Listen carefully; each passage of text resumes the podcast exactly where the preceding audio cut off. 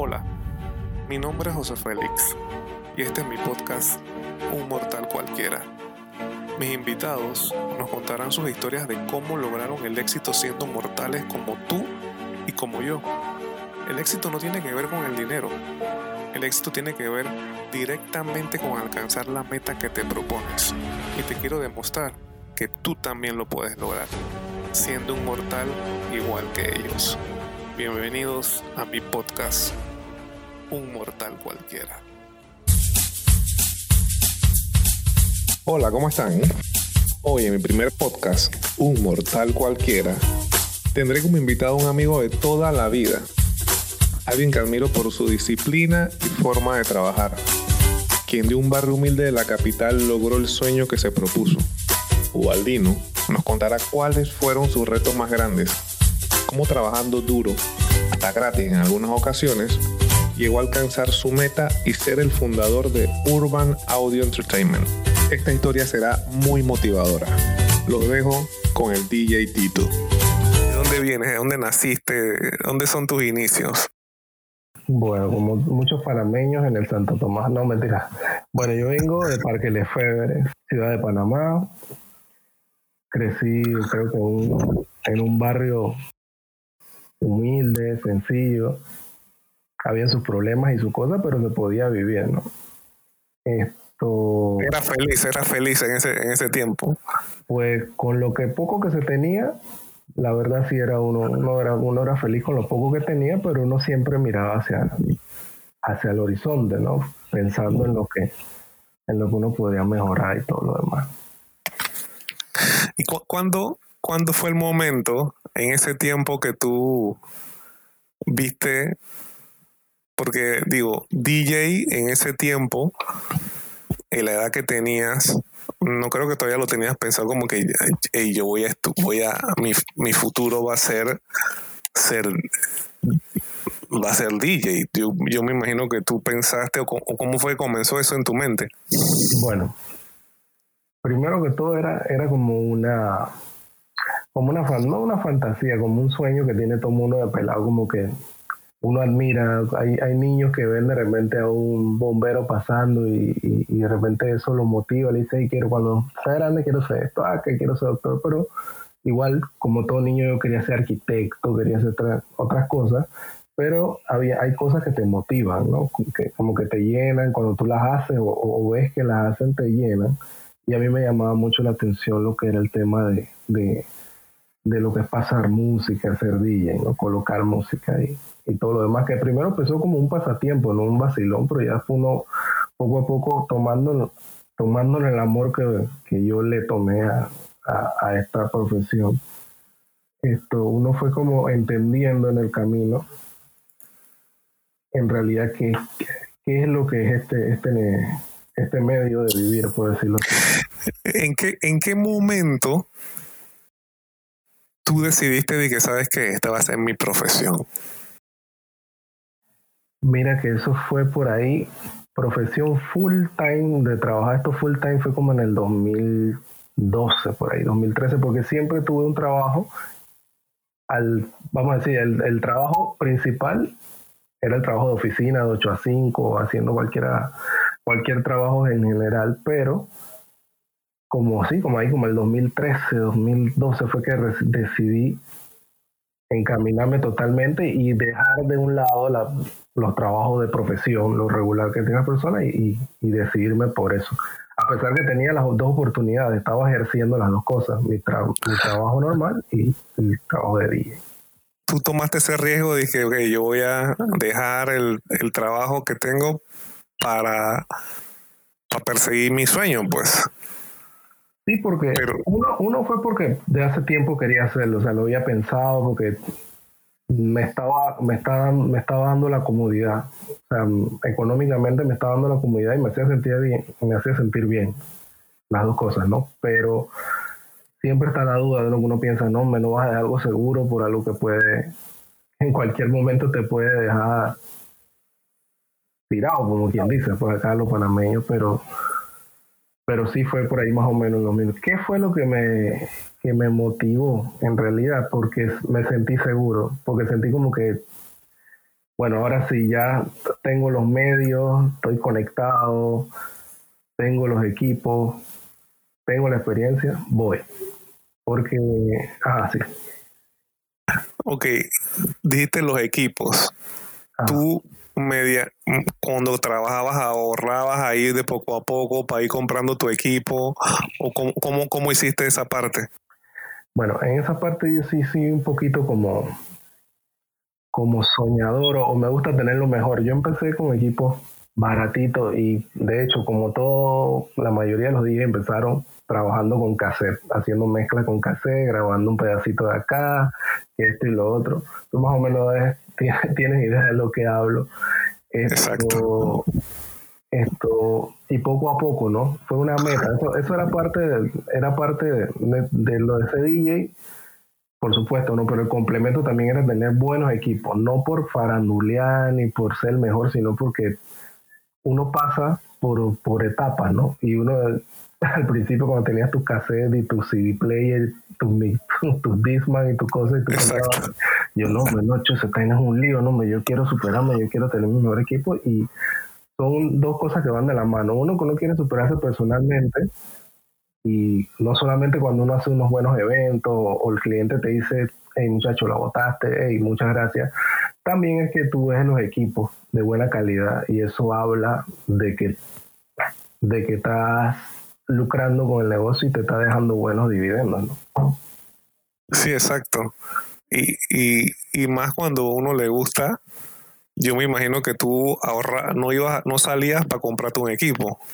Ah, por supuesto, no, uno se, se priva de una u otra cosa para comprar, para comprar los equipos. Eh, y muchas veces hasta, hasta unos viajecitos que otros se truncaron por, por aguantar el bolsillo por comprar uno con otro equipo.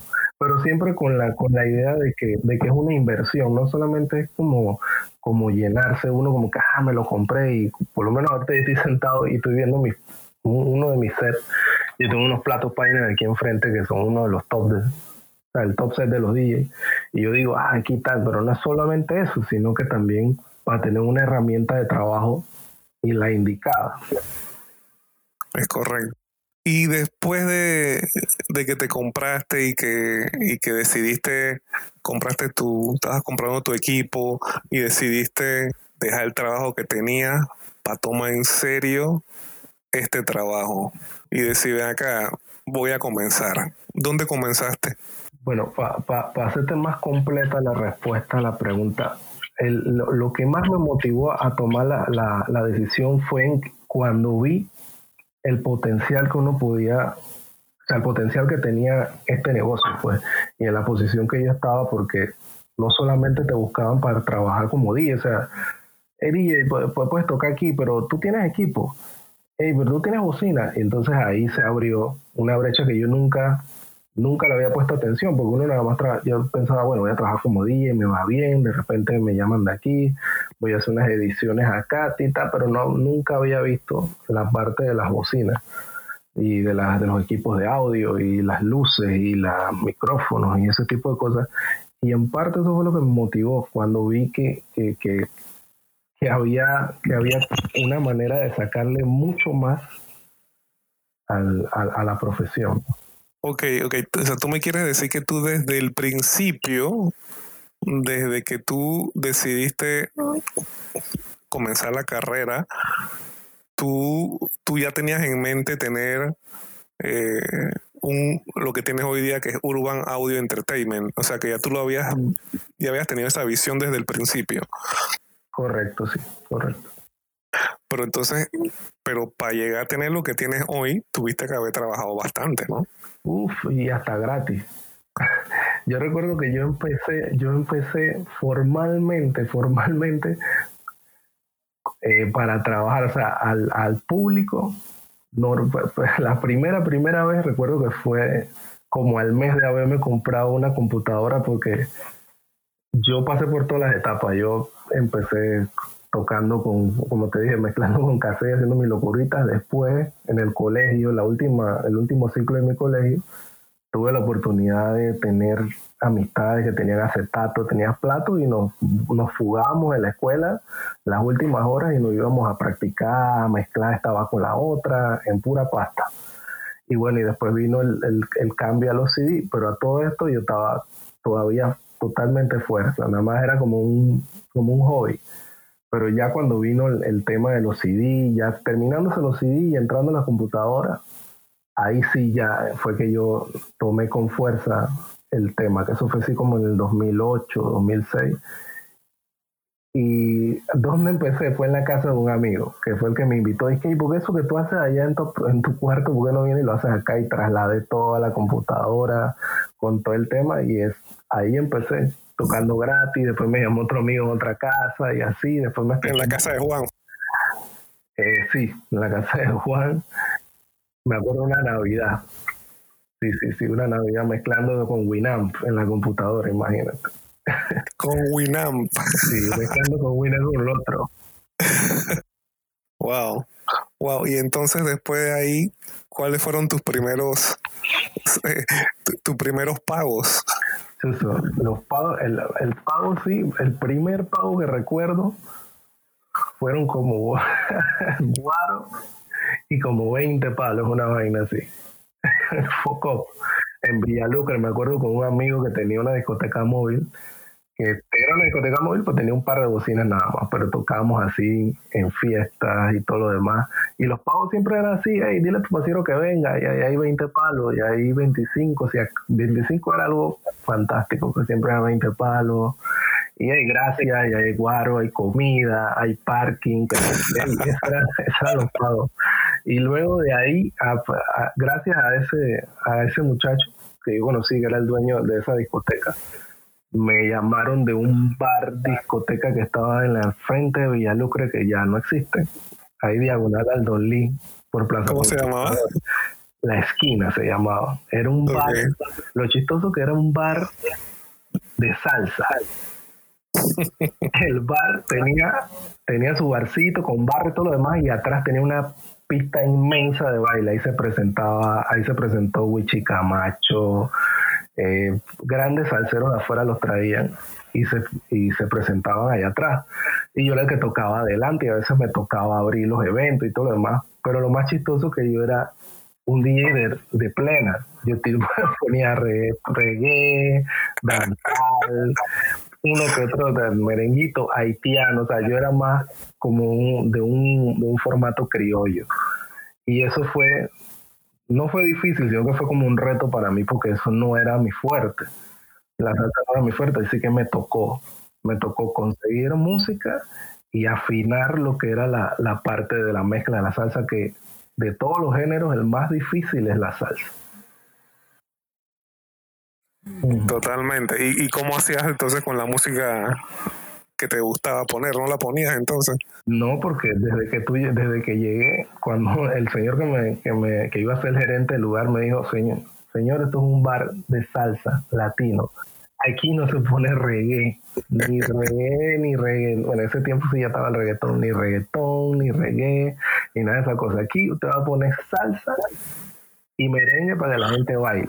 O sea que eso era desde que yo entraba ahí hasta que salía, era salsa y más salsa que otra cosa. ¿Y cuál era el horario de ese, de ese, de ese, bar? Bueno, ahí sí, ahí sí me, me, me, explotaban, pero gracias a Dios se acababa temprano, porque era de que en, esos tiempos la discoteca tú entrabas, tenías horas de entrada, pero no tenías horas de salida, porque no había esa ley que hay ahora en Panamá, que es la ley zanahoria, que a las 4 se termina todo. Y ahí era hasta la muerte. Sí, yo entraba a las 7 de la noche, por ahí 7, 7 y media. recuerdo que estaba trabajando, tenía mi trabajo normal de 8 a 5. Gracias a Dios trabajaba de lunes a viernes. Y en, en ese bar trabajaba de jueves a sábado. Y entraba a las 7 de la noche y eso era hasta que se rompiera el cuero. Y así mismo era. Los jueves terminaba temprano. Los viernes terminaba un poquito más. Y los sábados eso era había que echar a la gente para no amanecer ahí. ¿Y después para dónde te fuiste? Después de ahí. ¿Cuánto, tiempo demoraste ahí? Uf, como un año y medio más o menos por ahí. Ok. Y después de ahí, eh, creo que sí, vinieron los problemas ahí que, que tienen como un problema con los dueños, una cuestión ajena a mi conocimiento, pero me recortaron, me dijeron que no fuera más, que iba a ir de poco a poco en los eventos y entonces ahí empecé a tocar en, eventos que me llamaran así de amistades, cumpleaños. Yo tocaba que en Casa de las Acacias, en Don Bosco, y así iba y pagaba mi platita, así con, con los, los amigos, las amistades que tenían sus equipos pequeños. Hasta que un amigo de donde, en el área donde yo estaba viviendo en Santa Clara, en ese tiempo un amigo me hizo un, como, me dijo, ¿y qué? ¿Quieres, ¿Quieres tocar? Y que hay un eventito en Calle 50, este y el otro en un antiguo un lugar que creo que era un casino, se llama el Princess. ¿Cómo se llamaba? El Princess Casino. Tenía un bar que se ah, Perla. así se llama. Ahí fue entonces que me, me, buscaron para ser residente ahí. Y de ahí en verdad pues, empezó todo. Ahí fue donde, donde hice varias conexiones. De esas conexiones me llevaron como quien dice, ahí mismo a la vuelta de la esquina. El Perla estaba en el World Trade Center en calle 50 y de ahí me llevó al Hard Rock. Al Hotel Hard Rock Hotel. Ok, ok. Entonces. Trabajaba esporádicamente y hasta que al final quedé siendo residente de una de, las de las áreas de rumbo. De, del Hotel Hard Rock. Exacto. Pero previo a eso, como te digo, tocando donde me llamaran, tocaba en en barcitos, en Calle Uruguay, de vez en cuando por ahí un barcito chiquito, cosas así. Y nunca te decidiste, nunca te pusiste a pensar como que, hey, man, ya estoy cansado de esto, no estoy en un lugar eh, fijo, este, ya voy a esperar para ver si comienzo a buscar trabajo normal, este, nunca te tuviste como un momento. Es que, es que en realidad, durante todo lo que te acabo de contar, siempre tuve un trabajo fijo y estable. este, el, lo que era de trabajar, porque es nocturno, eh, siempre era un hobby, como te decía, en, la esquina, en, la esquina, yo tenía mi trabajo y bueno, iba y me trasnochaba y al día siguiente iba a trabajar, y, pero por suerte era de lunes a viernes. Igual acá cuando trabajaba la perla, la perla yo tenía mi trabajo, trabajaba de, de, de, 8 a 5 normal y en la noche, bueno, llegaba a la casa, descansaba un poco y me iba para allá. Y así, o sea, tenía mi, siempre tenía mi, como quien dice, no tenía todos los huevos. Era como tu hobby, pues. Exacto, era un, era un extra. Un hobby que te representaba, exacto, era un extra. Exacto. Ok, después a Rocafé, ¿qué vino?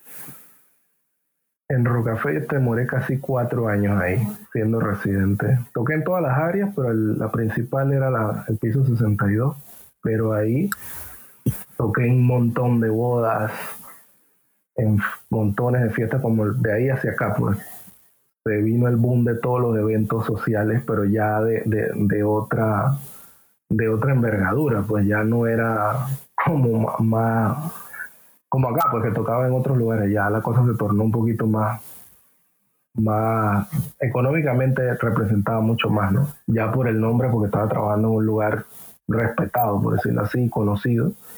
Entonces ya las cosas cambiaron y, y alternado entre eventos, eventos privados, tenía que verse tocar en, en los malls o presentarme en algún lanzamiento de alguna marca y ese tipo de cosas. Y todo lo combinaba pidiendo permiso del trabajo. O sea, nunca dejaba lo, lo como quien dice, lo fijo, ¿no? lo, seguro. Y lo alternaba con, con estos trabajos. Ok. Terminaste, este, bueno, después de todo el tiempo de, bodas y eso, después fuiste creo que al casco, ¿verdad? Sí, correcto. Después del Jarro Hotel, me fui directo hacia el casco, hacia, creo que en ese momento era una de las, de las primeras discotecas que estaban, club bar, no sé cómo, le, cómo leían las personas, esto, de los que estaban más top en ese momento, que era Casa Jaguar habían como tres discotecas en la calle más o menos y esa era una de las más top y de ahí, y ahí empecé a trabajar, empecé viendo como dos días y ya después eh, dos días a la semana de cuatro y ya después estoy trabajando los cuatro días. ¿Cuánto tiempo duraste en Casa Jaguar? Por ahí como los tres, tres años y medio también, más o menos. Bastante. Sí, sí, bastante, bastante. Yo de hecho yo siempre pensé que, que cuando yo empecé esto, yo bueno, yo soy un pues esto yo como que voy a hacer un DJ de, de boda, DJ de fiesta y ese tipo de cosas y al final como que era bueno para hacer como residencia. Pues. Exacto. Me fue bien en la residencia. Ahora mismo ya llegaste al punto en, en donde ya pasó todo el tiempo en donde tú comenzaste a pensar que la visión tuya era lo que estás haciendo ahora. O sea, ya terminaste Casa Jaguar, ya yo creo que en ese tiempo, yo creo que tú ya estabas como, ya estabas ahí alquilando. Sí, ya tenía, ya tenía mi equipo de alquiler. Ya tenía, entre, entre ese tiempo, digo, porque también lo, lo bueno era que como tenía dos trabajos, tenía mi trabajo fijo y tenía creo que hasta, sí, hasta el Hard Rock, hasta el Hotel, hasta ahí creo que tenía trabajo fijo. Después ya, ya, no, no, miento, miento, miento. Como hasta el primer año de Casa Jaguar, primero, segundo año de Casa Jaguar, mantenía, alternaba el trabajo fijo de día y discoteca de noche. Hasta que sí, como el segundo año de Casa Jaguar, sí ya fue que decidí entrarle de lleno porque ya estaba alquilando, como tú me, lo dijiste, estaba alquilando equipos, me llamaban a eventos y entonces ya, ya se, se percibía pues que, que, era el momento. Hoy día tienes una marca. Esa marca Urban. ¿Cómo, ¿Cómo nació Urban? En realidad, Urban, Urban nació, el nombre era Urban Beats Records, me acuerdo que fue lo primero, la primera tarjetita que hice, porque yo lo que quería, yo lo que quería era como trabajar de ediciones, quería hacer ediciones, quería hacer voces y este tipo de cosas, quería hacer como pautas y este tipo de cosas, y yo hice ese nombre como marca pero poco a poco, eso fue mucho al, mismo tiempo de que empecé en la esquina y todo ese tipo de cosas, la idea se fue como, como agrandando. O sea, siempre yo siempre pensé, bueno, yo quisiera ser dueño de esto, que esto y lo otro, tenía la idea, pero el nombre, como, me preguntas, vino fue porque le puse para, un, para, para una empresa de producción y al final se fue fue, fue como mutando, fue mutando y se transformó en Urban Audio Entertainment. Porque muchos clientes me decían, pero oye, ¿cómo se llama tu equipo? Esto es DJ Tito, DJ Tito, DJ Tito. Y yo no, me DJ no se ve como muy formal.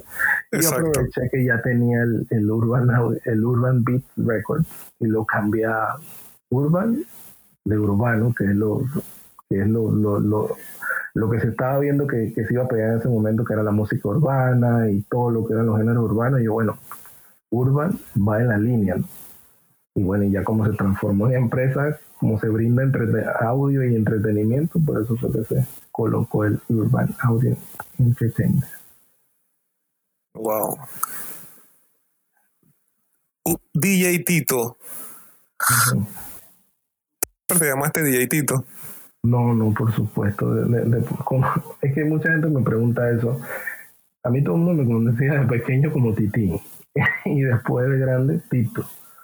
Pero todo esto por mi papá, porque mi papá él le decían así de pequeño, de, toda la vida Tito, le decían Tito, Tito. Y al final como quien dice lo heredé, pues, y como lo heredé, entonces ya dije, ah, este más es, DJ.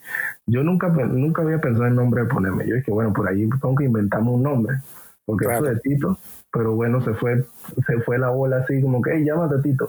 Tito, hey, pero eres Tito, hey, Tito, y ya todo el mundo me conocía así, entonces como que era, era como metes, como quien dice, metes un tiro en el pie y cambiate el nombre, porque entonces, ¿qué este quién es? Pero no, hombre, era DJ Tito, que este, entonces para evitar confusión, dejamos el DJ Tito. Y le cambiamos una de las letras para no ser tan corriente, ¿no? para no confundirse con, con, todo con toda la ola de titos que había. Exacto, exacto. Le cambiamos a la I por una I, la I latina por una Y y para hacerlo como más, como más, más Como diferente, claro. diferente, DJ, este podcast, como, como te dije al principio, es que seas un ejemplo para mucha gente, porque realmente estoy seguro que muchas, muchas, muchos, muchas personas o muchos pelados, hasta peladas, que ahora también hay mujeres DJ, le gustaría ser DJ. Y muchas veces quizás piensan como que, hey, chuso, yo no puedo ser así, o, o yo no puedo, o, ¿qué le dices a esos pelados? Bueno, en base a mi experiencia y lo que vi, lo que me, lo que he vivido y lo que me ha pasado, no podría decir que, que, que, hay que dejar todo por sus sueños, sino que hay que ir de la mano las dos cosas, hay que llevar el estudio, hay que, como yo te dije no lo escuchaste, no hay que poner todos los huevos en una sola cesta. Entonces uno tiene que ir probando por todos lados. Yo de hecho hasta fui, yo tuve como unos tres años, yo también fui músico. Yo toco trombón, leo música y todo lo demás. Y tenía como una, un abanico de opciones. Yo, bueno, puedo ser músico, puedo ser DJ, puedo ser contador. Y tenía ese grupo de opciones. Yo lo que le puedo decir a la gente es que, a, la, a esas personas, a esos jóvenes, es que tengan opciones, no que se encasillen en una sola cosa. Hay que tener varias opciones. ¿Qué pasa con esas varias opciones? Una de ellas pues que te resulte o puede que todas te resulten y tengas mucho más éxito del que te imaginas. Exactamente, toda la razón. Y muchas gracias por, por participar en este proyecto mío. No, cómo no. Y gracias por el honor de ser el primero, ¿no? Exactamente, así mismo es. Cuando pasen, que cuando pasen, qué sé yo, tres, cuatro años, cuando ya te dije que con tu, con tu programa en línea, ya con, con imágenes y todo el tema, ¿no? Con un set y toda la cosa. Exacto, y, ahí te vamos a invitar para el capítulo 100. Claro, como el episodio número 100. Por supuesto, claro que sí. Los micrófonos son tuyos para que nos des tus redes sociales, tu número o todos, todos los productos que tú tienes. Así que cuéntanos. Ah, no, muchas gracias, claro. Ante todo, como te comenté, gracias por el honor de ser el primero de Entrevistamiento Podcast, que de seguro va a ser un éxito. Y mis redes sociales son eh, como Instagram y Facebook. Me pueden buscar como Tito DJ, con T, Y, T, O, D, J. Ahí en Instagram, Instagram y Facebook. Y en el Facebook, al igual que en Instagram, van a encontrar todos mis enlaces si quieren escuchar mi, mis mezclas, mis proyectos y todo lo demás, pueden accesar a mi Instagram. Ahí hay un link en mi bio, el cual lo va a llevar a mi canal de YouTube, a mi canal de Instagram, etcétera, SoundCloud y todo lo demás. En el link tree se llama, está en el bio, así que ahí los espero, amigos. Excelente. Seguro todo el mundo ahora va a escuchar las mezclas del DJ Tito. Sí, como no. Y lo bueno de, lo, de las mezclas es que no tienen ponche, no tienen es que como, como son los regulares, DJ Tito, no sé qué, o DJ Fulano. Ah, son totalmente plain, no dicen nada. Exacto, son limpios, por lo cual, ¿por qué están hechos de esta forma? Para que la gente lo pueda usar, ya sea en su casa, en su negocio, donde quiera. Porque igualmente son canciones que son no son mías, así que yo lo hago más bien como, como un favor para todas las personas y también para que me escuchen y se diviertan y todo lo demás, ¿no? Así que los pueden correr sin problema, hay de todos los géneros, hay pop, electrónico, salsa, merengue, todo lo demás y limpiecito sin poncho para que usted lo use donde quiera. Excelente. es el regalo del DJ Mira tú, hasta salieron con regalo y todo. ¿Cómo no? ¿Cómo no? ¿Cómo no? Hey, DJ bueno, gracias y, y nos vemos pronto. Cómo no, saludos, éxito. Dale, chao hermano.